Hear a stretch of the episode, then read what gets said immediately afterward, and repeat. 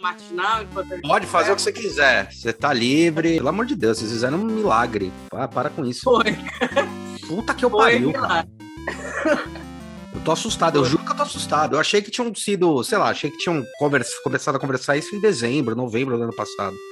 Quando falou que era esse ano, eu falei, mano do céu, vocês foram muito retardados, pelo amor de Deus, no bom sentido. Nossa. Não, isso que assim, os primeiro, primeiro mês ali foi de negociação, né? Então, de Sim. fato mesmo, de trabalho, foram dois meses de trabalho assim, insano. Puta, não, e, e, a montagem foi uma loucura, foi tudo uma loucura, mas foi uma loucura boa, porque foi uma conjuntura muito bacana, né? Então a gente. Sabe aquelas coisas que você fala assim, é agora ou nunca, isso vai. É, tem um antes e depois, aquelas mudanças de, de paradigmas, portal. E fica à vontade, tá? Quer fumar, quer tomar uma cerveja, toma. É, meu, é, o meu ritualzinho matinal aqui. Tá, também com meu cafezinho aqui. Tá no Canadá, né? Tô no Canadá. Olá, meu nome é Hulk Janelli, sou professor universitário, design de produto, sócio criativo da Atom Studios, youtuber e podcaster. E hoje a gente está aqui com a Nina Coimbra. A Nina, se vocês viram aí semana passada ou há um tempinho atrás, né? Porque não sei também se vai lançar uma semana seguinte, né? Um tempinho atrás ela foi uma das responsáveis e curadoras lá do, do da exposição de Nova York, do Terra Brasilis, né? E, cara, sensacional, incrível. E daí eu convidei ela para trocar uma ideia aqui, porque ela tem uma pluralidade que eu acho bem interessante da gente discutir, principalmente porque ela abre uma, um questionamento, que é um questionamento é, que a gente tinha lá na época da faculdade, e daí até vou provocar ela em cima disso.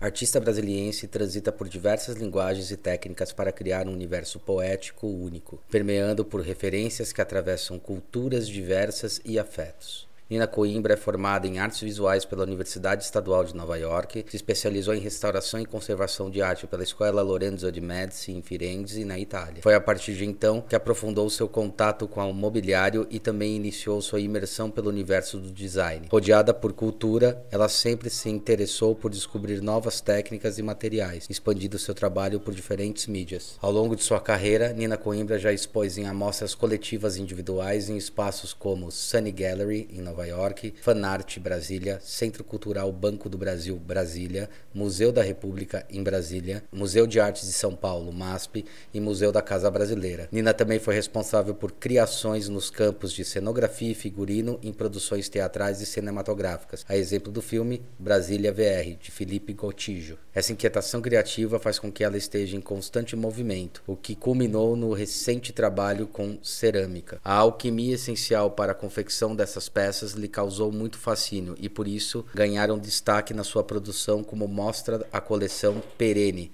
recentemente apresentada na edição da Feira de Rosenbaum em Brasília, que reúne também obras do design e marceneiro Lucas Fragomeni compromisso com sua arte faz com que Nina esteja sempre aberta para o novo. Continua se aprofundando em suas empreitadas na pintura, escultura, design de produto e imobiliário, cenografia e também como educadora. E, cara, é muito interessante a jornada dela. Puta, ela fez coisa para caramba. E, tipo, o, o que eu li aí para vocês é muito mais extenso, a gente teve que dar uma resumida, mas vamos que vamos. Nina, queria agradecer muito a sua participação aí direto da, do Canadá, né? E vamos que vamos, Fia. Obrigada, Hulk. Obrigada pelo convite. É, foi uma delícia aquela conversa pra, com, com, o pessoal da curadoria do Casa Brasil e fiquei super animada em conversar mais a fundo aqui com você sobre essa visão de, de design. E eu acho isso legal porque eu já vou te provocar num negócio que tinha uma discussão lá atrás sobre o design artista, o artista design e tudo mais. O design é artista? O artista é designer ou isso faz parte das escolhas de cada um? Eu acho que o artista pode ser designer e o designer pode ser artista, mas não necessariamente assim. Eu acho que o design é, é a arte do útil, design é acima de tudo, né? Tá. É, se, se eu acho que se você se propõe a, a se debruçar sobre isso, né, em sua arte, eu acho que o artista pode, pode ser designer. E eu acho que o, o designer ele é artista no momento de criação dele, mas eu acho que o, o designer ele também ele é um ele é ele atende uma demanda externa, né? E o artista ele se propõe a atender uma demanda interna. É, eu acho que é, é, meio que essa diferença é, é grande para mim. Então, assim, é, um artista ele ele trabalha com, com muita coisa que, que, que ele sente uma, uma necessidade de, de expor ao mundo, né, de propor enquanto visão, assim. E eu sinto que o trabalho de design ele vem de, de uma demanda, né? Que alguém vem, ele quer resolver uma, né? Quer, quer resolver uma questão e você, com seu, sua criatividade, é, soluciona. Mas é muito complexo, assim. Eu Sim. acho que é, é subjetivo demais, né? Mas eu, eu acho que tem designer que não é muito artista, eu acho que é técnico, né? Tem designers técnicos e tem designers muito artistas. Então é, é muito, tem um espectro muito grande na área, assim. E, então eu vejo que tem design arte e tem design funcional técnico que, que eu não sei se entra nesse âmbito, assim. Mas é subjetivo, eu acho. É engraçado, porque quando a gente tava, tava me formando, né? A gente tô, tô, aí da geração de 97 a 2000, a gente tinha um olhar, né, meio enviesado, não negativamente, né? Pelo contrário, até porque tava começando a explodir o pessoal, os irmãos Campana, né? E justamente, eu acho que eles flutuam entre isso, né? Eu sempre achei eles um designers mais experimentais, tendendo a arte para poder provocar é, reflexões, né? Tipo, tanto que uma das cadeiras que eu acho mais impressionante deles, assim, para mim, né, no meu ponto de vista, foi a favela. A favela, para mim, eu achava uma coisa, assim, tipo, totalmente quebrava paradigma, porque era uma cadeira, mas ao mesmo tempo discutia toda a construção caótica que tem na favela, mas constrói um objeto, tinha toda uma discussão assim. E é engraçado, eu, eu, eu fico imaginando, uma vez eu estava discutindo isso, eu fiquei imaginando o seguinte: a gente tinha né, essa discussão. Mas se designer é artista, por que não vai fazer artes plásticas? E se artista plástico não pode ser designer, por que ele não vai fazer design? Por que tem essa diferenciação? E às vezes eu ficava me questionando é, o seguinte, que eu acho que o artista plástico ele não tem a, a não é a intenção, mas ele não tem a obrigação de fazer com que a pessoa entenda a obra de arte dele, né, num primeiro momento, mas talvez tenha um momento de reflexão, porque várias vezes a gente vendo obra de arte, dependendo da, da época, eu lembro quando eu vi algumas obras de artes quando eu estava é, antes de entrar na faculdade, que eu fiz LA, depois que eu entrei na faculdade, depois que eu saí da faculdade, ela muda a significância muito forte, né? Obra, é, artistas que eu não considerava, depois comecei a considerar demais, é, a reflexão. Então, tem um ato reflexivo que às vezes é temporal, às vezes é de momento, às vezes é de maturação. E parece que o design ele tem que é, de alguma forma, se permitir com que resolva a problemática naquele momento, né? Então, é, eu não acho que ele não use da, da questão do artista, mas o artista pode se permitir o cara falar, não, reflete. Hoje você pode achar uma merda, hoje você pode achar que isso não tá te provocando, mas amanhã talvez você mude o mindset e vá, isso vai te me mexendo com você e provocando. Tanto que eu acho que um dos grandes cliques que deu para mim nessa história toda, além dos campanas que foram é, da minha jornada, quando eles começaram a crescer mesmo, né? Aliás, eu fico mó, mó com raiva, porque por um semestre, acho que foi um semestre, um ou dois semestres no máximo, eu não peguei, não tive aula com eles, né? Que eles davam aula lá na FAP, ah, e eu entrei, acho que foi 96 eles pararam de dar, eu entrei em 97. Falei, nossa, por muito pouco, né? Mas depois eles tinham um curso lá deles, que era muito legal tal. Mas o negócio que fez eu refletir bastante foi é, o Philip Stark, que era um cara que eu odiava profundamente, e assim na faculdade, porque eu era muito, eu vi muito de uma mentalidade que eu acho bem escrota, assim, tipo, sendo bem honesto, né? Da forma e função, né? Porque a gente tava discutindo, tá, qual que é a função, né? A função é abrir a lata ou a função realmente pode estar tá subjetiva em torno de várias coisas. E eu lembro que na faculdade eu odiava o Philip Stark, ele tava bombando nessa época, e depois da faculdade, com essa questão da reflexão, de abrir escritório, eu comecei a, a perceber, até num discurso dele, num, numa entrevista dele que eu achei sensacional, né? Que ele falava que o, o espremedor, que hoje eu tenho o espremedor dele, acho puta, incrível. E na época eu ficava puta, eu lembro que um aluno nosso, um amigo nosso, levou o espremedor para lá. E daí falou: ah, a gente ficou testando, sabe essas coisas de, de bem de, de engenheiro? O cara dizendo, ah, mas não espreme direito, mas não sei o que lá, né? Começou a questionar. E daí uma vez eu lembro que ele tava fazendo uma entrevista, acho que tava em francês, inclusive, a entrevista, e daí eu tava lendo ela, e daí ele responde assim: ele fala, não, mas a questão é essa: você tá questionando sobre o meu espremedor, se ele espreme direito ou não, então eu consegui o que eu queria. Eu quero esse questionamento, eu quero esse olhar, é isso que me importa. E aí deu um clique né? Deu um clique nessa, nessa questão. Será que isso é uma mudança de zeitgeist, já que você fala bastante sobre isso no seu discurso? Ou, é, ou será que é uma, um amadurecimento? Será que foi mudança mesmo da, do espírito do tempo por causa da internet, por causa desse entendimento mais amplo? Ou você acha que é questão de amadurecimento mesmo? Eu acho que é questão de amadurecimento. Eu acho que não sei, eu acho que a arte, é, ela, a arte design é, é como se fosse uma camada a mais ali no design, né? Uhum. Ela é um, um é, a gente falou sobre emocionar também no, no sim, no, sim, no verdade. anterior, né? Então, eu acho que, que a arte design ela se propõe a trazer um elemento a mais ali para o design, que é uma reflexão sobre o que, o, que, o que quer que seja, né? Uma reflexão sobre é, a, a, nossa realidade sociocultural em relação à, à cadeira dos irmãos Campana, na favela, ou uma reflexão sobre, é, não sei, sobre engenharia, funcionalidade do, do Stark. Eu, eu acho que, que a, a arte design se propõe a isso, a trazer mais, né? A, a, e eu acho que tem a ver com o tempo que a gente vive, que é assim, a gente já está muito saturado de tanta sim, coisa. Sim. Então a gente busca busca mais, busca mais, busca se emocionar mais, busca ser atravessado por mais coisas, né? Então é, eu acho que faz sentido no tempo que a gente vive a gente buscar por esse a mais, porque o, a gente já está é, é, saturado de, de informação, de referência, né? Assim, referência ao que não falta para design, a gente abre um Pinterest, você já.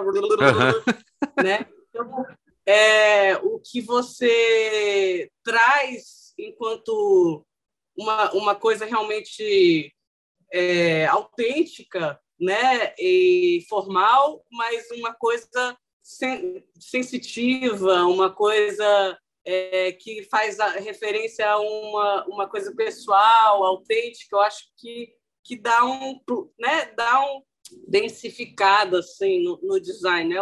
Para mim é o que me é o que me interessa, né? Onde eu quero atingir é um design onde que realmente causa algum tipo de reflexão, algum tipo de emoção que, que, que toca as pessoas. Eu acho que por isso também que eu não é, fui pelo caminho do, do do industrial, do mercado, né, da, da produção em escala.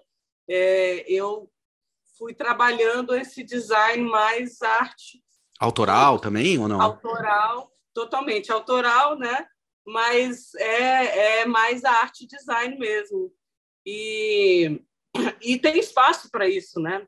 Então, é, é... Design não tem em Brasília, no Brasil não tem tanto, né? Mas a gente foi em Nova York e as coisas mais incríveis, mais sensacionais que a gente viu eram, eram arte design, sabe? Sim. É... Então, e daí eu levanto uma discussão, você fala, fala bastante sobre isso, mas será que a gente não está nesse momento mesmo? Porque é, tem um crescimento aí, eu sempre brinco que tem um crescimento, é um retorno do Arts and Crafts, né? Com o crescimento do que a gente chama de indústria maker, momento maker, até a própria indústria 4.0, que começa a questionar isso. Quer dizer, não preciso mais produzir um milhão de cópias, mas eu preciso produzir cópias com o mesmo valor, ou, ou, ou identidades com o mesmo valor, para poder ter, é, ter o mesmo custo, mas produzir para nichos pequenos, nichos cada vez menores. Será que quando a gente discute isso, não faz todo sentido toda essa busca que você faz? Talvez a gente esteja num momento muito mais do que você busca, do que do design industrial, porque eu acho que o design industrial morreu do jeito que era. Do jeito que foi aplicado na década de 70, do jeito que foi, que eu falo que o modernismo ele morreu, né? Assim, é, não faz mais sentido, as regiões do jeito que são construídas, as cidades já foram ressignificadas, com centralidades diversificadas, com movimentos é, até é, puxando lá de, de longe, mas voltando, que é o movimentos contraculturais, que são a, os movimentos insurgentes, né? Quer dizer, uma retomada disso daí, é uma, uma, uma, um novo valor. Será que a gente não está justamente nesse momento dessa nova discussão em que realmente não existe uma diferença, porque talvez não esteja tão mais distante? Você tem, sei lá, eu, outro dia eu estava vendo uma reportagem que eu achei sobre um ponto de vista capitalista, você fala, caramba, como pode? Só que sobre um ponto de vista artístico, de expressão, de entendimento do espírito do tempo, de um monte de coisa, a questão dos tênis né? Que os tênis você tem muita gente agora comprando um monte de tênis e fazendo arte com ele, né? E eles valendo, valendo cada vez mais e que eu acho que faz sentido, quer dizer, realmente tirando é, a história do, do, do, do, museu e trazendo para as pessoas esse valor e significância. Será que a gente não está nesse momento e faz muito mais sentido o seu discurso do que o discurso industrial? Ah, eu acho, eu, eu acho que sim, eu espero que sim, né? Eu espero que eu espero que a gente esteja nesse, nesse momento, nessa transição, e, e que a gente é, consiga emplacar mesmo mais, mais essa, essa perspectiva de design, porque eu acho que é, é mais interessante e, e eu acho que dá para a gente contar mais a nossa história enquanto Brasil, né? É, a gente não, não tentar reproduzir um modelo industrial é, é, né, europeu, norte-americano, e a gente trazer... Ou escandinavo, um... que agora está na moda, né? Escandinavo, né? Mas a gente trazer um outro, um outro modelo que tem mais a ver com a, as nossas indústrias também, porque a gente tem uma indústria de artesanal, né? a gente tem um, um, uns polos artesanais em vários lugares no Brasil que se a gente que, que inclusive é um, uma coisa que o design brasileiro já faz, né? que é incorporar, que é misturar é, o industrial e o artesanal, né? isso a gente já faz, e eu acho que a, a, gente trazer isso ainda mais com uma intencionalidade, com uma valorização do, do manual, é maravilhoso. E até puxando um pouco o seu conterrâneo, né? É, que país é esse? Renato é. Russo. É, você já te falaram a fofoca, a grande não, fofoca? Não. Sei, não. É, eu sou eu sou filha de dessa geração, né? É, da né? geração 80. Geração Coca-Cola. E, e, e, meus pais são Eduardo e Mônica, de fato. Essa música foi inspirada nos meus pais. Ah, é? E, é, é. Que louco. Eu achava, eu achava que você falando agora isso já era essa referência. Não, não, nem sabia. Foi mesmo pensando no conterrâneo e falando assim, tá, qual é a discussão do país? Olha que louco, cara, não sabia disso, não.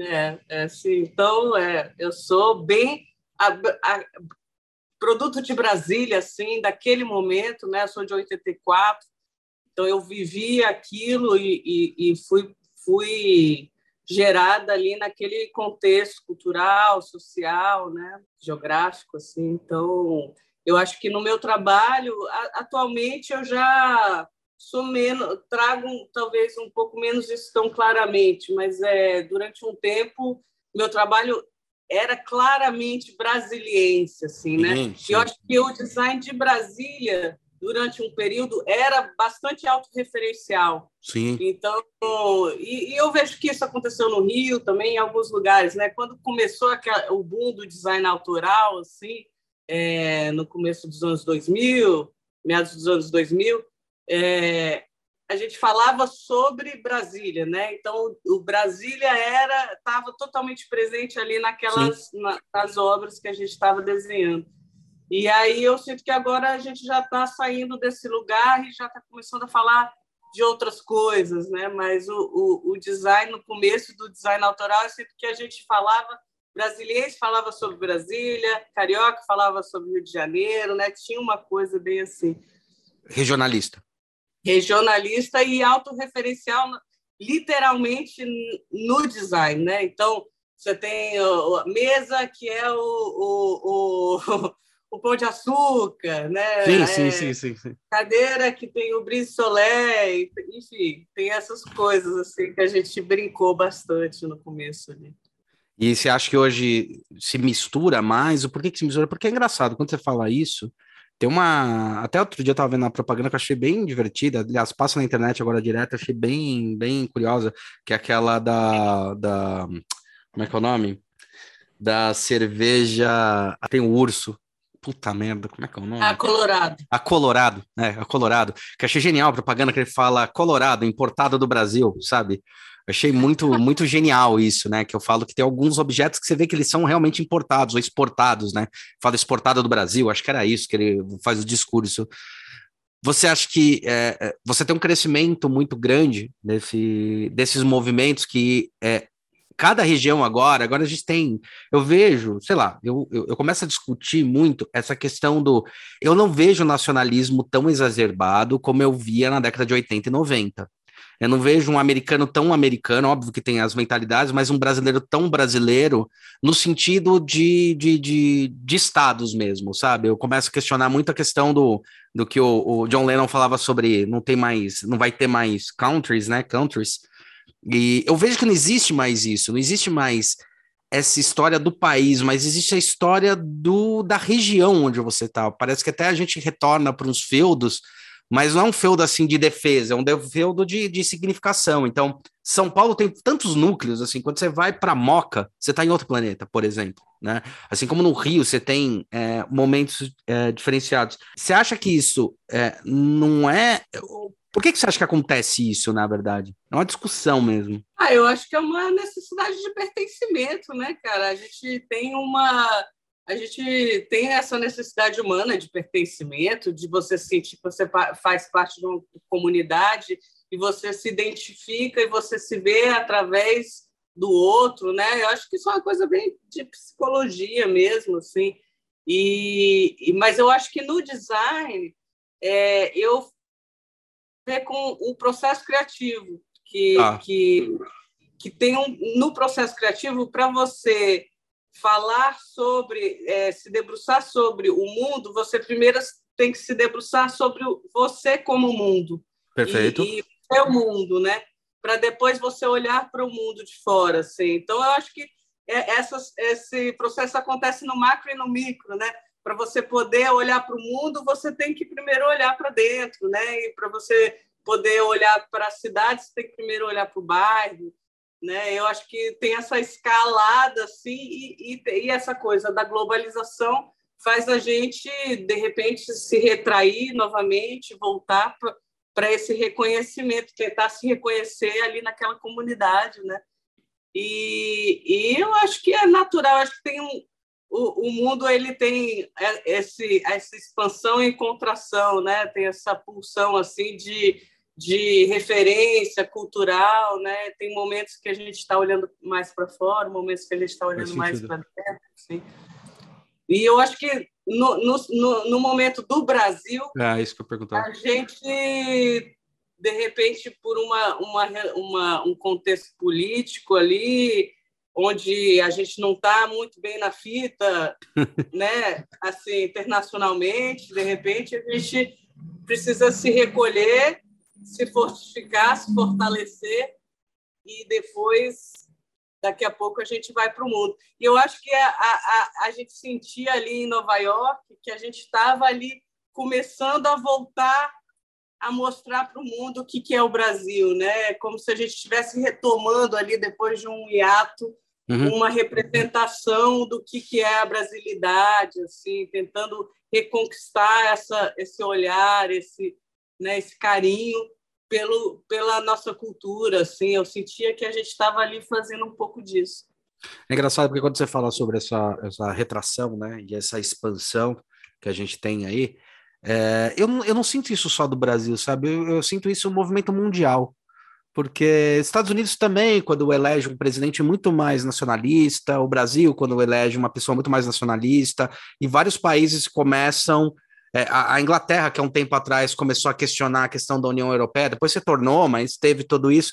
Será que não são movimentos justamente de abertura e retração naturais do ser humano para esse pertencimento do que necessariamente uma coisa só Brasil, porque às vezes eu olho e falo, tudo bem, está acontecendo no Brasil, mas eu vejo isso acontecendo em outros locais também. Eu vejo essa questão da, da necessidade do reconhecimento de quem eu sou, reconhecimento é, do meu pertencimento a esse local, mas ao mesmo tempo tem uma discussão muito louca da questão da globalização que é, é mais do que antes, a gente percebe que a gente pertence a grupos que não necessariamente estão no mesmo local. Mas eles estão em qualquer local, né? Eu vejo muito isso, muito essa, é, é, essa, essa briga, assim. É, eu, eu acho que é, é, é muito ampla essa discussão, porque ela, ela tem, tem tantos fatores né, é. que, que influenciam, assim, é difícil mapear mesmo isso. Mas eu acho que a gente tá, a gente tem ao mesmo tempo esse movimento de regionalização, de valorização de comunidade, de valorização também, como a gente falou, de é, mão de obra artesanal, de maker, de craftsman. Que eu né? acho animal. Que é incrível mesmo e que é, é o, a des. É, é o, como é que chama? Tem o é, desenvolvimento e, o, e a galera que é anti-desenvolvimento. Tem um movimento que é assim, que é contra o desenvolvimento. Tá. É, o que, que é... eu sei que o pessoal está discutindo muito são os movimentos slow, né? É, que é uma discussão um pouquinho mais, mais, sei lá, mais velada, né? Em relação a não produzir em massa, mas produzir com, com certa parcimônia. Então a gente vem ali do, do, do food, né? Do slow food, começa com esse movimento, slow fashion. Ele está discutindo slow design, que é justamente, peraí, vamos entender aí com mais parcimônia, como é que se constrói, como é que se estrutura isso, para poder ter uma, uma, um entendimento mais claro, né? É, acho que tem a ver com burnout, né? Com burnout, né, total, total, total, total. A gente total. entra num modo de hiperprodução, pá, pá, pá, tempo, tempo é o dinheiro, não sei o quê, e aí, de repente, as pessoas se veem totalmente doentes, né? Então, a gente é o que a gente falou, tem a expansão e a contração natural, né, do homem, da, do ser humano, né? que, que naturalmente ele vai fazer isso. Será que é uma incapacidade do cérebro humano de entender um coletivo maior do que o grupo que ele vive? Porque às vezes é muito difícil pensar que tem 7 bilhões de pessoas e que todo mundo. Às vezes a gente, eu acho que a nossa mente ela não consegue absorver esse tamanho de, de, de planeta. Eu acho que não, eu acho que não. Eu acho que eu até sou contra, por exemplo, a, a gente pensar em colonizar outros planetas. Assim, ah, é, eu não sou não, não cara, engraçado. Cuida, do seu ali, né? Eu acho que, pô, tem um, você tem uma vida aí de 70, 80 anos, 90, se você for sim, né, sim. tiver sorte, e, e, e você não vai, de repente, você não vai ter, será que você não vai ter mais impacto se você impacta o seu entorno, né? Aquela coisa da gota d'água, né? Que se expande, assim, em vez de você querer. Sim, é, tipo a economia criativa, né? É, eu acho que eu acho que eu acredito nisso. Eu, eu toda vez que eu começo a trabalhar muito, né, pesadamente, assim, eu me, eu me, me questiono, né? Será que para que que eu estou fazendo isso, né? Eu realmente preciso disso? Será que eu não consigo fazer o mesmo tanto de grana trabalhando em outras coisas, menos tempo e, e, e, de repente compartilhando mais, né? Eu tenho essa essa percepção mesmo de, de riqueza como sendo algo quanto mais se compartilha, né? Mais sim, sim, é uma coisa de, então, de, de, de, conseguir, como é que fala? A gente fala bastante aqui, é, que é o conceito que a gente tenta levar, que é o de transbordar, né? É, transbordar, quer dizer, como é que você pode passar o conhecimento, como você pode fazer realmente socialmente as coisas crescerem e esse entendimento muito mais é, da raça humana, sabe? Que é uma coisa muito, muito doida. Agora, tem um negócio que foi, até queria jogar isso aqui em pauta, você que trabalha bastante com esse, com esse lado mais emocional, psicológico, e eu achei curioso uma vez, eu, eu vi um historiador Agora, é, é que eu vejo tanta coisa, então acabando, não, não lembro, mas eu sei que era um historiador britânico e estava questionando assim, ah, por que, que o mundo, né, tá correndo para esse lado tão ruim, né, todas as coisas, então sempre tá para, sempre tá imaginando essa desgraça que vai acontecer tal. E daí ele levanta um questionamento que é muito, muito interessante. Ele fala: a questão aqui não é que o mundo tá ficando pior, é, se você vê a década de 50, como as pessoas imaginavam o futuro, a gente foi desenhando a nossa jornada para que esse futuro chegasse onde chegou. E hoje você está imaginando um futuro onde ele é caótico. E isso leva você a fazer escolhas caóticas, né? Fazer escolhas de caminhos, tipo, eu vou por esse caminho ou vou por aquele caminho. É, isso é, é uma questão, você acha que de pertencimento, é uma questão humana, porque É, outro dia até questão de próprio de ter filhos, né? Que eu vi que tem bastante essa discussão. O planeta tá ficando mais velho, né? Ele tá ficando mais idoso. E tem essa discussão: ah, para que, que eu vou colocar um filho no mundo, né? Para essa desgraça de mundo. Mas não é você colocando o filho que você pode permitir com que você melhore essa pessoa e no futuro próximo ser melhor? Será que não é uma coisa meio. É, uma falta de capacidade de enxergar além da sua existência, além desses 80 anos que você existe? Não, eu acho que o ser humano ele já provou que ele não pensa, né, além do, do da, da, sua própria existência, assim, tanto que nossos pais deixaram o mundo cagado para gente, Sim. e a gente está deixando um mundo cagado para os nossos filhos, né? A gente não tem essa, esse pensamento mais a longo prazo. Mas eu acho engraçado você falar isso, porque hoje mesmo de manhã uma das primeiras notícias que eu li é que a coisa, o, o, o, a coisa mais responsável ambientalmente a se fazer é não ter filhos. Sim, sim, sim. É. e, poucas pessoas é, pensam sobre o impacto ambiental de ter filhos. Né? Uhum. Né? É, então é engraçado, porque é, vai contra o que você falou. Assim.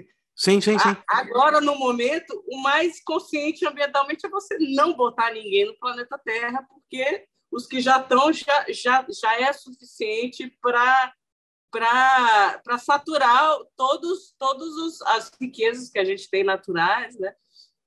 Eu acho que são poucas as pessoas que têm mesmo esse pensamento assim a longo prazo. É, a gente tem algumas instituições, né, que estão aí pensando, tentando construir novos mundos, mas como a ONU, sei lá, uhum. né, ou, ou ONGs, mas tem sempre o ser humano e os, os mais poderosos, o capitalismo em si, né? Eu, eu, eu sou eu sou capitalista por obrigação, necessidade, imposição, né? Mas eu realmente acredito que o capitalismo é, é um sistema que, que, que não tem jeito. Se a gente seguir nele, a gente vai destruir o planeta, né? Então, uhum. tem um limite aí do, do sistema que é ou, ou, a gente muda a forma que a gente gera riquezas e, e, e compartilha elas, né? ou o mundo vai colapsar mesmo de fato. Mas você acha que a gente já não está começando a mudar um pouco disso, quando a gente começa a discutir essa questão social, um pouquinho? Não está melhor do que estava 20 anos atrás, há 30 anos atrás? Às vezes eu questiono Acho isso. Acho que está melhor, mas não está não tá melhorando no ritmo que a gente precisa, né? Sim, sim, mas sim. com sim. certeza está melhor, com certeza. Em todos os todas as coisas, né? Questões raciais, né? Da gente a gente conversou em off sobre isso, assim, uhum, mas eu uhum. acho que essa conscientização do, do, do, da, do racismo é, internalizado é um passo muito importante para a gente. Racismo estrutural, que a gente fala muito, né? Estrutural, o machismo, todas essas coisas a, a gente está começando a, a, a, discutir internamente uhum. de formas até desconfortáveis, né? Sim, sim. É, é, mas é isso, né? Tudo que você vai discutir é óbvio que vai ser desconfortável, não adianta. É, é tirar do eixo, né? Para poder realmente refletir, né? Senão você não está refletindo. É. Esse é o fato. É, é isso. a gente foi longe, hein, Rudy? É, não, é que é, quando, quando a gente discute, eu acho muito legal, é, quando, é, principalmente quando você começa a questionar essas coisas, principalmente no lado artístico, né, o design, é, esse olhar mais, mais artístico no sentido de, eu, eu acho que a arte, ela tem uma obrigação, se eu fosse falar de obrigação, ou ela tem uma, uma função, é, que eu odeio usar a palavra função, que parece uma coisa técnica, mas assim, de provocar, de fazer você questionar. Né? Não sei se é agora ou daqui um tempo, mas você, você questionar. E como você trabalha bastante nesse limiar, eu acho que vale a pena a gente discutir isso. Né, coisas que às vezes a gente não discute, a gente discute às vezes umas coisas mais práticas, às vezes no podcast, discute algumas coisas mais, mais aterradas, né? Tenta relacionar isso. E como você tem um trabalho de anos já em cima dessas discussões, eu acho que vale a pena trazer e vale a pena realmente refletir sobre isso, né? Acho que as coisas que estamos tentando jogar é isso. Quando eu te perguntei sobre os filhos, é justamente por causa dessas, de, de, desse questionamento. Já tem um tempo aí que eu já venho lendo isso daí, falando, puta, ter mais filho é um problema, mas ao mesmo tempo, se você não tem, tem uma outra discussão que ao mesmo tempo você não tem, como é que você passa para frente as coisas que realmente têm valor? Né? E, e, e, tem discussões em cima disso, né? É, sempre tem discussões em cima desse, desses dois lados. Por isso que eu acabei provocando é, nesse sentido, né? Então, eu não sei se a gente foi longe ou se realmente a gente cutucou a ferida, entendeu? É, é, não é. Eu acho que mais do que ter filhos, eu acho que é a gente compartilhar, que nem a gente falou, né? Que nem você faz, que nem é, eu sou professora também, eu sou arte educadora. É verdade. E, e eu acho que é, esse trabalho é muito importante para a gente criar um novo mundo, um novo olhar, um, novos, novas formas de, de trabalhar. É, é, você trabalhar o sutil nesse, nesse momento de aprendizado da, da, da infância, assim, né? novos valores mesmo.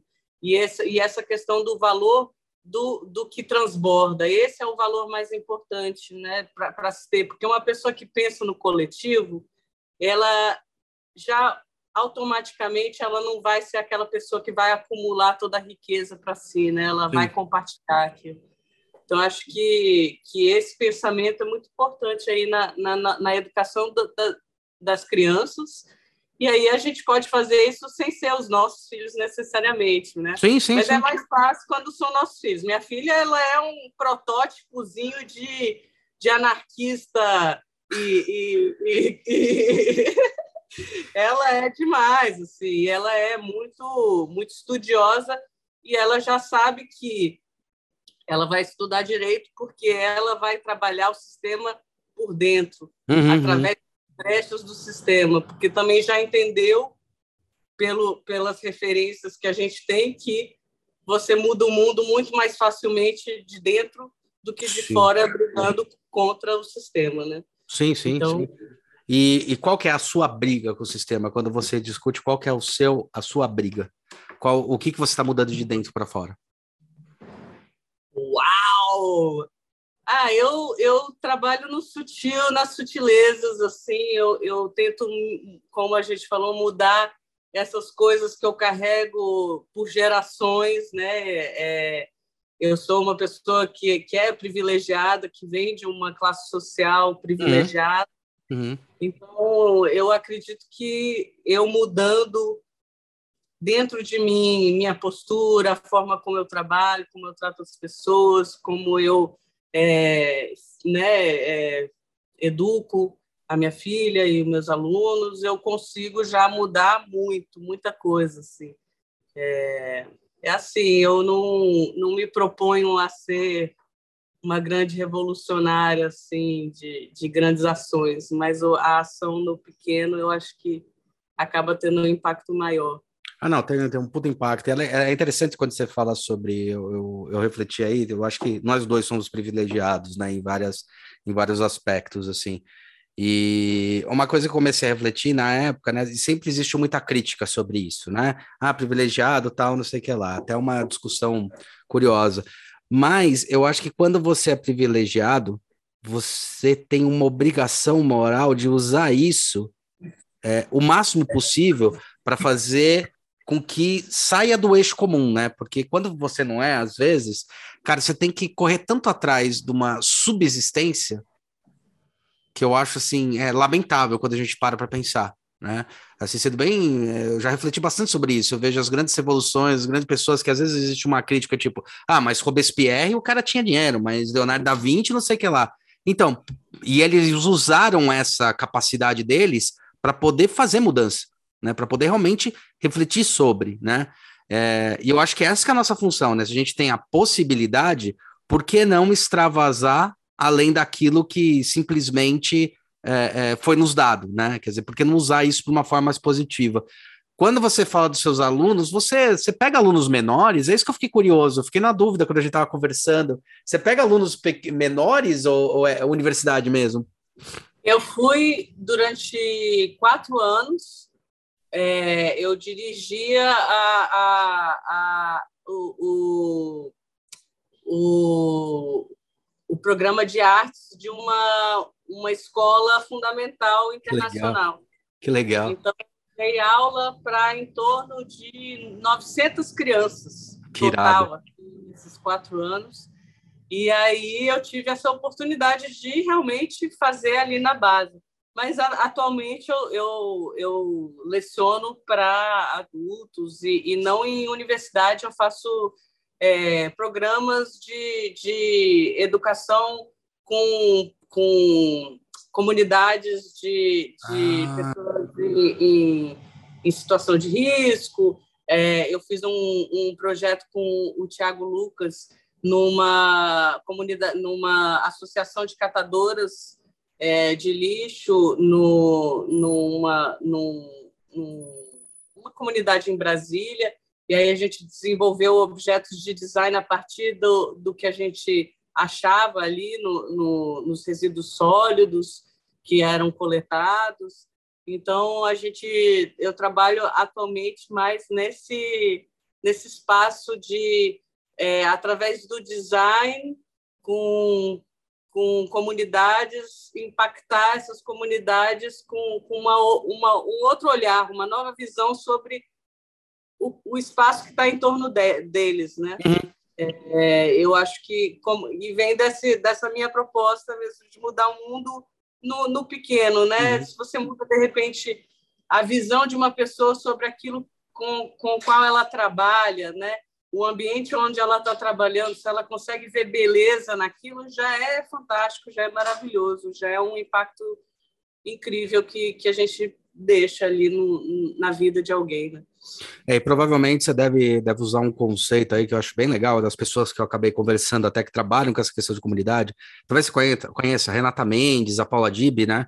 Que são é, pessoas que questionaram justo isso. Eu estava até conversando com a Renata uma vez, e ela falou: o mais engraçado é que às vezes você planeja muito, aí você vai na comunidade, você vê que nada que você planejou vai funcionar.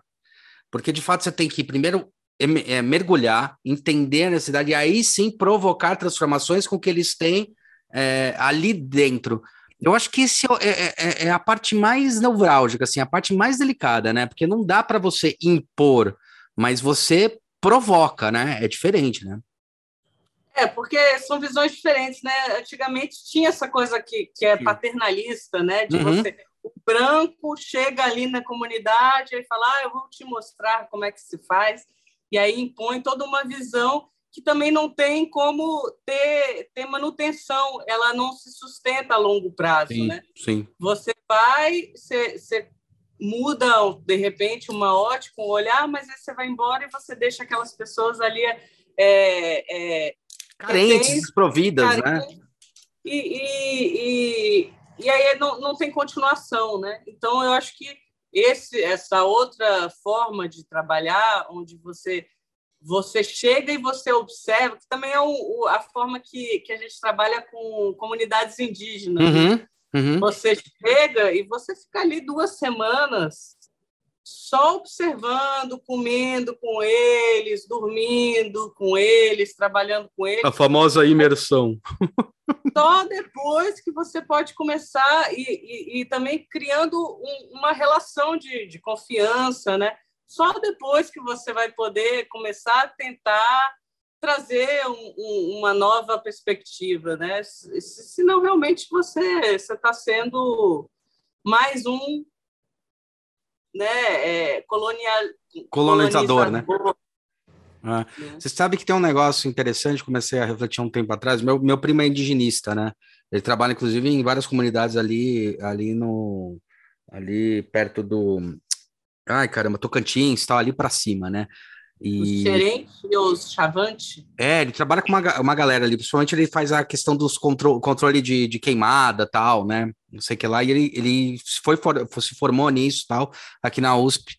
E tem uma coisa que ele comentou comigo um tempo atrás, quando ele fazia USP ainda, e eu acho que talvez a gente esteja num momento interessante. Quando eu penso na reflexão humana, na reflexão nossa, humana, eu acho que a gente está sofrendo uma evolução. É óbvio que a evolução, o tirar do equilíbrio, acaba provocando você uma insegurança. Eu acho que essa insegurança é justamente porque está te tirando do meio comum, porque o jeito que funcionava não funciona mais, né? É... E tem um negócio que ele falou que eu achei muito curioso, que ele falava assim, é engraçado como para é, as tribos indígenas, ele percebe, ele percebe, ele fala assim, que é muito legal. O índio, ou as tribos indígenas, ou é, os indígenas, né?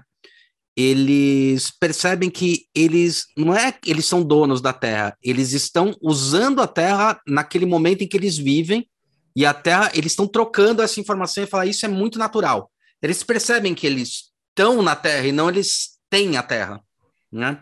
E é engraçado porque alguns movimentos que a gente faz, algumas coisas que estão acontecendo, eu acho que estão começando a, a questionar isso mesmo socialmente, quando eu vejo esses movimentos culturais, essa, é, é, esse entendimento das cidades, o retorno das cidades, o retorno disso daí, será que também não é um questionamento, um entendimento mais claro que a gente está e a gente não tem?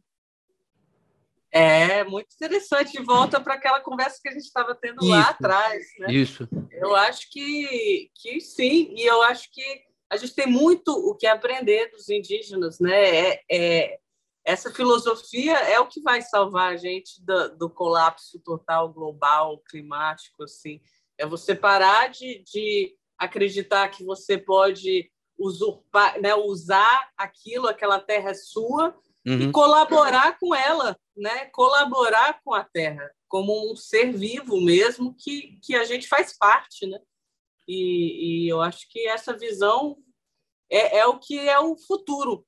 O futuro está aí. É, eu Se acho. Né? eu conseguir realmente mudar a forma que a gente é, lida com as comunidades indígenas, incorporar essa cultura e essa filosofia na nossa filosofia, inclusive de produção, a nossa filosofia industrial, a gente pode ser o país mais poderoso do mundo, porque a gente tem isso ainda, os outros países não têm mais, né? A gente ainda tem floresta, a gente ainda tem indígena, e a gente pode é, é, usar isso a nosso favor enquanto potência global. E, e é burrice não usar. É... Cara, é, é, mas você sabe que eu acho que às vezes, é, porque eu tento ver, eu sou um cara que eu tento ver o copo meio cheio, né? Por uma. E eu acho que tem problema mesmo assim, né? Eu tento ver o copo meio cheio para falar, tá, para onde a gente pode ir realmente? Para onde a gente pode ir? E, quando eu vejo alguns pensadores que estão questionando, né? Eu gosto muito do. do, do... Ai, caramba, é, o. Ailton Krenak. Não, não, eu até falo de outros pensadores que estão falando sobre a coletividade, sabe? O, o, o, Ai, como é que é o nome dele? Que ele escreveu Lá Vem Todo Mundo, né? Que são são discursos sobre o quanto é, a comunidade, quando ela começou a se unir com a internet, com essas coisas, com essa comunicação, com essa globalização oficial, melhorou um pouco as relações, sabe? Deixou de ter um nacionalismo tão exacerbado, né? Que é o, o Clay Shirk. O Clay Shirk eu gosto muito, que ele escreve várias coisas, e daí tá falando mais sobre movimentos sociais, né? Mas movimentos sociais do coletivo, quanto o coletivo está colaborando para alguns crescimentos, para alguns entendimentos. E eu confronto isso com uma outra coisa que eu acho muito, muito maluca, que uma vez eu estava no, no, no, colegial, eu sempre falo desse professor que foi muito bom, cara, eu acho que foi em 92, quando começou essa história do, do... Foi não, acho não, foi em 92, quando começou essa história do... É, foi o ano, né, 1992, foi no ano do Rio, né, a Eco Rio, né, que o Eco, que era quando começou esse discurso um pouquinho mais globalizado né, sobre a natureza, começou a se colocar realmente em emenda. E ele falou uma coisa que eu achei muito legal, eu, eu nunca mais esqueci disso, que ele falava assim, cara, a terra que se foda, né? Ele falava assim, um professor meu de geopolítica genial. E a gente ficou revoltado, ficou puto da vida, e falou, cara, enquanto você não entender, ó, a Terra já foi extinta, ou já teve extinção em massa, acho que quatro, cinco vezes, né? Quatro vezes, né? A gente vai fazer essa quinta é, a gente não vai nem arranhar o que a Terra foi, né? Não vai acontecer isso. Então, se a pessoa, o pessoal não começar a entender que o ser humano faz parte desse organismo, que ele é frágil e que ele faz parte desse sistema, e se você não começar a se inserir dentro do sistema, não dá para discutir ecologia, não dá para discutir, porque não está no externo, está no interno. Né? Tá? entender que o ser humano é um, um, um organismo muito frágil, né? E tanto que a discussão é por que a gente não consegue colonizar outros lugares? Porque a gente não tem capacidade para passar muito tempo isolado, sozinho, sem ar, sem gravidade, que fode todo o organismo, né? É, então ele, ele questionou muito isso. Será que não é isso que também está sendo bem discutido ou não? Como é que você trabalha essa, essa questão para gerar esse entendimento? Não sei, Hulk. não, no seu discurso, no seu discurso. É, é, é isso que a gente tem falado. Assim. É, a gente trabalhar a terra como parte da gente, a gente usar os recursos que a gente tem de forma mais responsável e a gente tentar é, ter menos impacto sobre a, a, a, destruição do que é nós mesmos, né? Voltando para esse papo de, de sair colonizar outros lugares, eu acho que a gente é parte da Terra, por isso que a gente não consegue sair dela, porque no momento que você é, tira um pedaço de um, né, um pedaço do, do meu corpo, você tira o meu braço, meu braço vai morrer, porque Sim. ele só vive no meu corpo, né? Então a gente só vive no planeta Terra, a gente faz parte desse planeta Terra e a gente vai a, a gente só vai conseguir viver bem com isso se a gente trabalhar isso de uma forma inteira, integral, né? É, é por aí. É, eu, eu, acho muito louco isso, porque você já viu aquele cara que é o James Loverlock? Não. Um cara radicalzão pra caramba. Ele, ele foi o que trouxe, vai, na, na era moderna, o conceito de, de, de, de Geia, né? Ele traz o conceito de que o planeta é um organismo vivo. Estou falando da década de 70, que ridicularizaram ele, depois ele cresce novamente com essa, com essa história lá nos anos 2000, ele é retomado, né? E ele é um cara bem radical nesse ponto, né? Ele, ele, ele questiona justamente isso, né? A partir do momento que você entende que é um organismo, quais são as melhores ações que eu posso fazer para que o organismo como um todo sobreviva, né? É, porque ele fala, ó, é uma célula, e daí, tipo, aquela meio história do ser humano ser um câncer ou não, mas essa questão de, tipo, você está retirando e, na verdade, você está danificando muito mais o ser humano do que o planeta Terra, né? Porque a gente, é, é, muito legal quando você começa a discutir mesmo e entender o que os caras falam, assim, você tá assim na, na crosta mais fina e é ali que você tá arranhando, né? Você não tá arranhando mais nada, não, não, tem capacidade de destruir o planeta. Isso já foi, já foi discutido várias vezes, a gente não tem essa capacidade, né? A gente tem a capacidade de destruir a espécie humana, mas não o planeta, né? É, em relação a planeta mesmo, né? Então, se entender como parte, se entender como organismo, acho que é o principal ponto, né? A questão que eu estava te perguntando é como é que você discute isso na sua arte, na sua, no seu questionamento social? Qual é o ponto que você acha neurálgico hoje, que você discute, que você provoca? Qual a reflexão que você quer provocar sobre isso? Ah, é... não sei. Até uma resposta, entendeu? Não é isso, é meio. Não sei, eu, eu, eu tento que nem você falou, eu eu tô ali bem na superfície tentando me entender, né, e, e expressando ali meu entendimento daquilo através do que eu acho belo, do que eu acho uma forma é, interessante que traz nessas né, referências assim, mas eu não acho que meu trabalho nem toque profundamente sobre essas questões. Eu acho que ele toca é, de uma forma sutil, porque eu também trabalho dentro do que, do, do que eu tenho de, de acessível de material e de, de, de, for, de, de, formatos, né? É, e de possibilidades que são dadas, né? Eu, eu acho que o artista também ele vem é, ele, ele parte muito do que, do que é dado para ele enquanto oportunidade, né? E aí ele vai crescendo a partir disso. É, toda oportunidade que me for dada, eu vou abraçar ela para fazer da melhor forma possível. Então, eu tenho projeto com o movimento indígena, uhum. com o movimento de mulheres indígenas, é, das Yaualapiti, eu sou amiga da, da Watatakalu Yaualapiti, que é uma liderança, Legal. e ali eu faço trabalho voluntário e tento sempre da melhor forma, com o que eu tenho de possibilidade, de técnica, de material, de ideias, é, ampliar né, a ação delas. É, com o trabalho com as catadoras, a gente tentou também ali com o que elas tinham ali de, de de material, de, de estrutura, ampliar também a possibilidade delas gerarem uhum. renda. Né? É, nesses trabalhos sociais, eles, eles vão por aí. No meu trabalho autoral, eu acho que eu só represento essa nova visão, essa minha visão, uhum. é, da melhor forma possível, com coisas que eu acredito serem belas, com coisas que eu acredito que, que as pessoas vão vão ser, ser tocadas por elas ali, mas é, é um, um é muito ambicioso, né? Você com, sei lá, com uma cadeira, com um vaso, você tentar representar todas essas questões que a gente está aqui falando, Sim. que são muito profundas, né? Acho que é mais é mais fácil você mapear isso num trabalho realmente de educação social, onde você tem impacto sobre muitas vidas e, e, e sobre comunidades inteiras, né? É, tem, acho perfeito, acho que a, a, na verdade são micro representações de algum momento, né? Os objetos eles são o congelamento do tempo de alguma coisa que a gente refletiu naquele momento. É, e uma, uma coisa que eu queria te perguntar: o que é o belo para Nina? Porque o belo ele, ele, ele tem o valor pejorativo e o valor subjetivo dele. Qual que é o belo para você? Porque o belo não está falando só da beleza, né? Da beleza estética.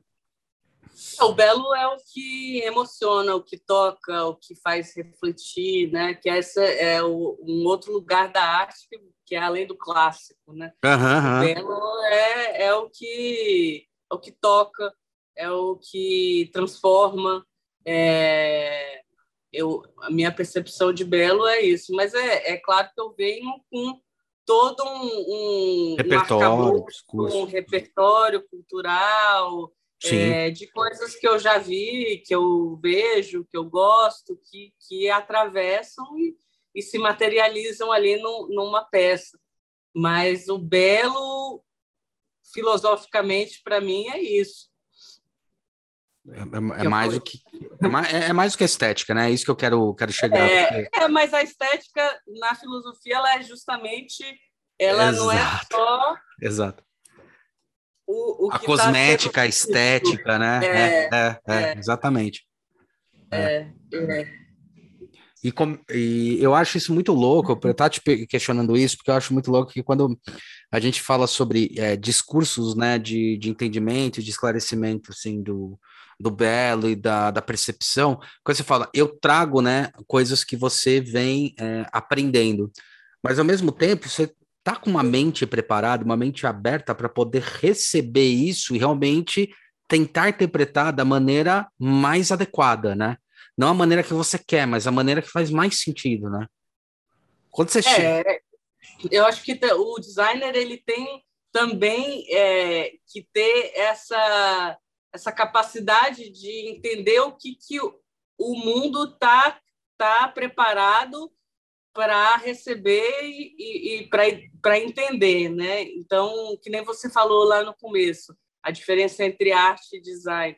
O design tem essa proposta mesmo de, de ser funcional, utilitário ali naquele momento. E isso não necessariamente é atemporal, é, é uhum. é temporal, né? É... é, uma, é um termômetro, é uma, um mapa do que é o mundo naquele momento, né? Mas isso é isso pode ser danoso, né? Se não for feito de uma maneira adequada. É, eu acho que sim. Porque me, me, me fala como. Não, é quando, quando a gente justamente questiona, né? É, tá, é, até que ponto, até que momento, porque eu acho que está existindo um questionamento que eu estou achando bem interessante, de, de algumas gerações, algumas novas gerações, a gente vê que é por escadinha, né? Os momentos, que é, é as gerações dos nossos pais, eles eram gerações de acumuladores. Quanto mais carro você tivesse, quanto mais casas você tivesse, mais você tinha vencido. E hoje a gente está discutindo muito que quanto mais eficiente eu for, é melhor. Eficiente no tipo, quanto mais eu tocar as pessoas, quanto menos trabalho eu tiver em relação a, a realmente me preocupar com coisas que não são importantes, mas, tipo, pra gente, não sei, pra nossa geração, não, não importa o quanto você tem, importa o quanto você consegue transbordar. Pelo menos é isso que a gente percebe. Tanto que, é, até brinco, né? As casas elas estão diminuindo não porque estão caras, elas sempre foram caras, né? Elas estão diminuindo porque a gente percebeu que não faz sentido ter tanto e se preocupar com tantas coisas que, na verdade, vão atrapalhar muito mais a nossa reflexão e ajudar o próximo. E é engraçado porque as classes mais, mais menos, menos favorecidas, elas começam a ter uma mentalidade que é a mentalidade dos nossos pais. Então, é, é nesse sentido, assim, é nesse sentido de reflexão, entendeu? Reflexão social mesmo. É, eu acho que sim, eu acho que. Porque também é, a gente chegou a um ponto que, que a gente entendeu que o, o quanto mais você tem, não, não, não te faz mais feliz, mais eficiente, mais, né, mais eficiente no sentido de, de é, conseguir é, executar mais coisas na sua vida, né? é, no meu, no ponto de vista até atrapalha mais, porque você fica mais preocupado atrapalha. com coisas que você tem do que com coisas que você pode fazer mesmo, né? É, eu acho que o, o menos é mais vem para também deixar a gente mais flexível, a gente conseguir agir mais, né? A gente ter mais é, espaço de atuação, assim, porque a gente tem menos preocupações, assim, materiais, né? É, eu acho que eu acho que faz sentido, é uma coisa que está acontecendo mesmo, e eu me identifico com isso. Eu acho que é uma forma de, de, de viver que, que tem menos impacto sobre, sobre o mundo, sobre o meio ambiente, que você consegue ter é, ser mais responsável, né, socialmente, ambientalmente, assim. Ah, não, porque eu fico, eu fico, refletindo que eu acho que a nossa a geração que veio aí da década de 80, né, tal, ela começou a, a, a quebrar um pouco esse status quo, né? Eu acho, acho que... que... tem a ver com pós-guerra, sabe? Eu acho que talvez faz sentido, o pós-guerra veio da, da a galera não tinha nada, então acabou a guerra, todo mundo falou ah, tem que ter o máximo de coisas possíveis e, e, a minha vida vai ser feliz porque eu nunca tive nada. E aí a gente já veio depois disso falando não, eu não preciso de tudo isso, eu consigo trabalhar com menos e fazer mais é, com, com, menos coisas materiais, menos é, estruturas que me, me, me pesam, né? Eu acho que tem a ver com isso. É, que aquilo lá, muito do que você falou sobre inflar e, e diminuir, né? Sobre esse movimento, ou, é. ou, dentro da literatura a gente fala muito sobre movimento pendular, né? Fala que vai para uma coisa mais é, filosófica, depois romântica, depois entra para uma coisa mais ou carnal ou, ou estrutural, depois volta para o romântico, tem muito esse, esse pêndulo na própria literatura. É, isso aí é, é interessante refletir sobre isso. Minha querida, a gente deu uma hora. Eu queria saber se você queria deixar algum recado, queria falar alguma coisa. É com você. Ô, louco. Eu tô... tô...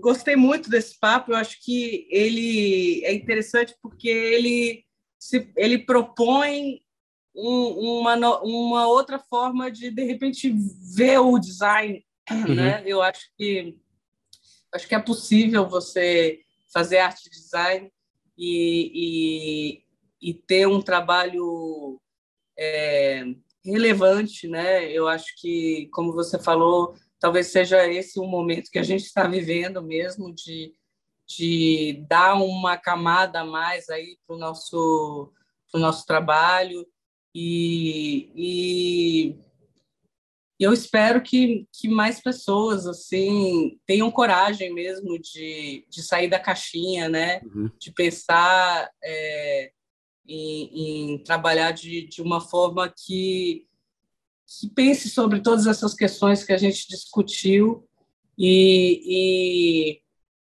produza né, um design que tenha a nossa cara, que seja brasileiro e que seja humano.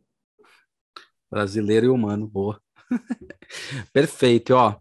A Nina, é, a gente tá aqui no podcast da Nina, mas ó, tem os contatos da Nina aí embaixo para encher o saco dela, falar com ela. Tem vários movimentos que ela participa que é muito bacana vocês acompanharem. E, bom, é isso aí. Galera, bom dia, boa tarde, boa noite. Nina, foi um prazerzaço falar com você, né? Fazer esse podcast tete a tete. E a gente se vê aí numa próxima. O Brasil foi todo meu, Hulk. Muito obrigado, você é demais. Você é multi, né? O cara fala sobre tudo, o cara sabe tudo, é maravilhoso. Dá vontade de sentar num bar, tomar uma cerveja. Essa é a ideia, só faltou a cerveja. Obrigada, Hulk. Valeu. Obrigado você, Nina. Parabéns, valeu e boa, bom descanso aí. Vocês estão merecendo depois dessa loucura toda. Ah, tem mais, tem mais. É, sempre Esperem, tem. Aguardem. É isso aí, galera. Valeu. Não se esqueça que hoje, quinta-feira, você vê a Nina aqui. E na segunda-feira, você pode ver a carinha da gente aí para ver como é que a gente reage, beleza? Então, até a próxima.